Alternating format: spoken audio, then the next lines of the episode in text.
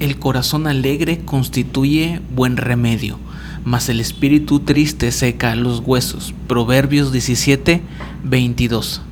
Para muchos este versículo representa su vida, que ha perdido alegría, que se ha secado interiormente y muestra amargura, desesperación. Hay un solo remedio para esto y es Jesús, fuente de gracia y amor que puede transformar vidas.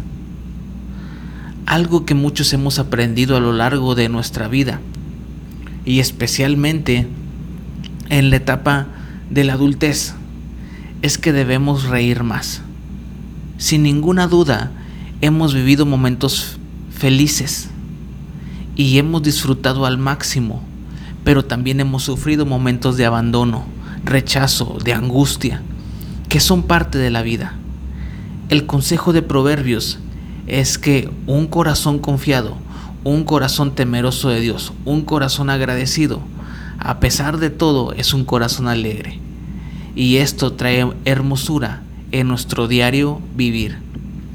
Hay suficiente poder y gracia en Dios para transformar nuestra vida, para ayudar al más pequeño que pone su confianza en Él. Por eso el salmista reconoce que pacientemente esperó al Señor. Esto implica seguir creyendo, aunque las cosas no se vean tan claras.